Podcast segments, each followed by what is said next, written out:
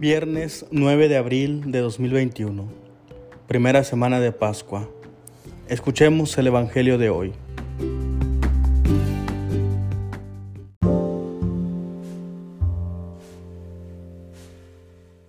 Del Santo Evangelio según San Juan. En aquel tiempo, Jesús se les apareció otra vez a los discípulos junto al lago de Tiberíades. Se les apareció de esta manera. Estaban juntos Simón Pedro, Tomás, llamado el gemelo, Natanael, el de Caná de Galilea, los hijos de Zebedeo y otros dos discípulos. Simón Pedro les dijo, voy a pescar. Ellos le respondieron, también nosotros vamos contigo. Salieron y se embarcaron, pero aquella noche no pescaron nada. Estaba amaneciendo cuando Jesús se apareció en la orilla, pero los discípulos no lo reconocieron. Jesús les dijo, Muchachos, ¿han pescado algo? Ellos contestaron, No. Entonces él les dijo, Echen la red a la derecha de la barca y encontrarán peces. Así lo hicieron, y luego ya no podían jalar la red por tantos pescados. Entonces el discípulo a quien amaba Jesús le dijo a Pedro, Es el Señor.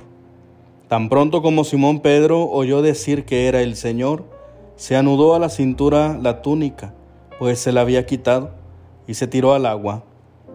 Los otros discípulos llegaron en la barca, arrastrando la red con los pescados, pues no distaban de tierra más de cien metros. Tan pronto como saltaron a tierra, vieron unas brasas y sobre ellas un pescado y pan. Jesús les dijo, Traigan algunos pescados de los que acaban de pescar. Entonces Simón Pedro subió a la barca y arrastró hasta la orilla la, red repleta de pescados grandes. Eran ciento cincuenta y tres, y a pesar de que eran tantos, no se rompió la red. Luego les dijo Jesús, vengan a almorzar. Y ninguno de los discípulos se atrevía a preguntarle, ¿quién eres? Porque ya sabían que era el Señor. Jesús se acercó, tomó el pan y se lo dio, y también el pescado. Esta fue la tercera vez que Jesús se apareció a sus discípulos después de resucitar de entre los muertos. Palabra del Señor. Gloria a ti, Señor Jesús.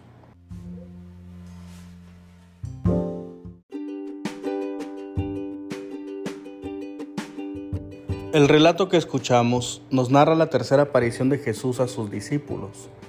Es un pasaje con muchos simbolismos que no acabaríamos por describir en este breve tiempo. Nos centraremos sobre todo en dos elementos. El primero de ellos es el significado de la pesca milagrosa y la red que no se rompe. El segundo de ellos es el encuentro con el resucitado que tienen los discípulos y que se va profundizando conforme llegan a tierra. Dice el Evangelio que los discípulos estaban toda la noche pescando, pero no habían tenido frutos, no había resultados. La pesca de noche es más fructífera según experiencia de los pescadores, debido a que en la noche es cuando los pescados se ponen a flote para buscar el calor. Sin embargo, tal parece que las técnicas de los pescadores no les han funcionado, ya que estos discípulos han pescado por mucho tiempo y que tienen la experiencia y el conocimiento técnico para hacerlo. La instrucción de Jesús de echar la red hacia el otro lado nos indica un cambio en la mentalidad y en la manera de hacer las cosas. Los discípulos le hacen caso, lo que ya nos presenta entonces un signo muy importante en este pasaje con Jesús. Siguiendo lo que Él nos dice, es como tenemos nosotros los mejores frutos. Cuando Jesús dirige nuestras acciones, sean pastorales, sea el trabajo, sea el estudio o cualquier otra acción que hagamos, vamos a tener los mejores frutos.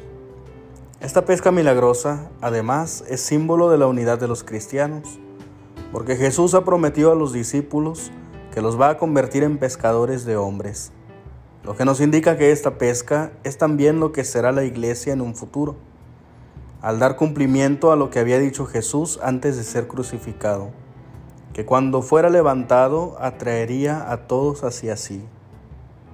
Así la iglesia da cumplimiento a esta unidad universal que propone nuestro Señor Jesucristo Y dice el Evangelio que eran tantos los pescados, pero la red no se rompía. Es decir, todos pueden caber en este proyecto de Dios sin exclusión, independientemente de la raza, lengua, pueblo o nación, y no se rompe la red. El segundo signo es el reconocimiento de los discípulos hacia Jesús. Dice el Evangelio que al principio no lo reconocían. Es conforme van siguiendo sus palabras que van conociendo que es el resucitado. Sin embargo, es el discípulo amado quien primero le reconoce. Después le reconocen los demás cuando se van acercando hacia Él. Esto nos indica que conforme nosotros vamos sintiéndonos amados por Dios y que también nosotros vamos amando más a Dios, lo vamos reconociendo resucitado en nuestra vida.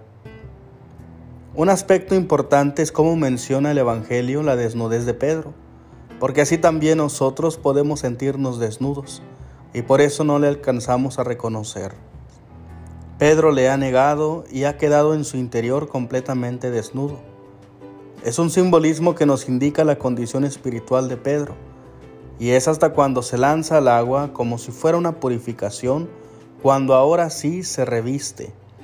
Esto nos hace pensar quizá en el rito del bautismo, poniéndose una vestidura nueva. Lo importante es como Pedro, ahora que ya reconoce al, al Señor y se lanza hacia Él, es que ahora puede quitar su desnudez y entonces ahora sí todos los discípulos le reconocen.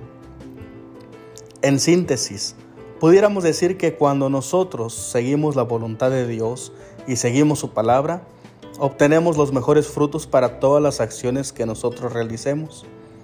Y solamente vamos a reconocer a Jesús en nuestra vida cuando nos sintamos amados y nosotros amemos a Dios en esa relación profunda de amor. Mientras tanto, seguiremos desnudos en nuestro interior hasta que nosotros podamos encontrarnos con Él y tengamos esa vestidura de la dignidad de hijos de Dios.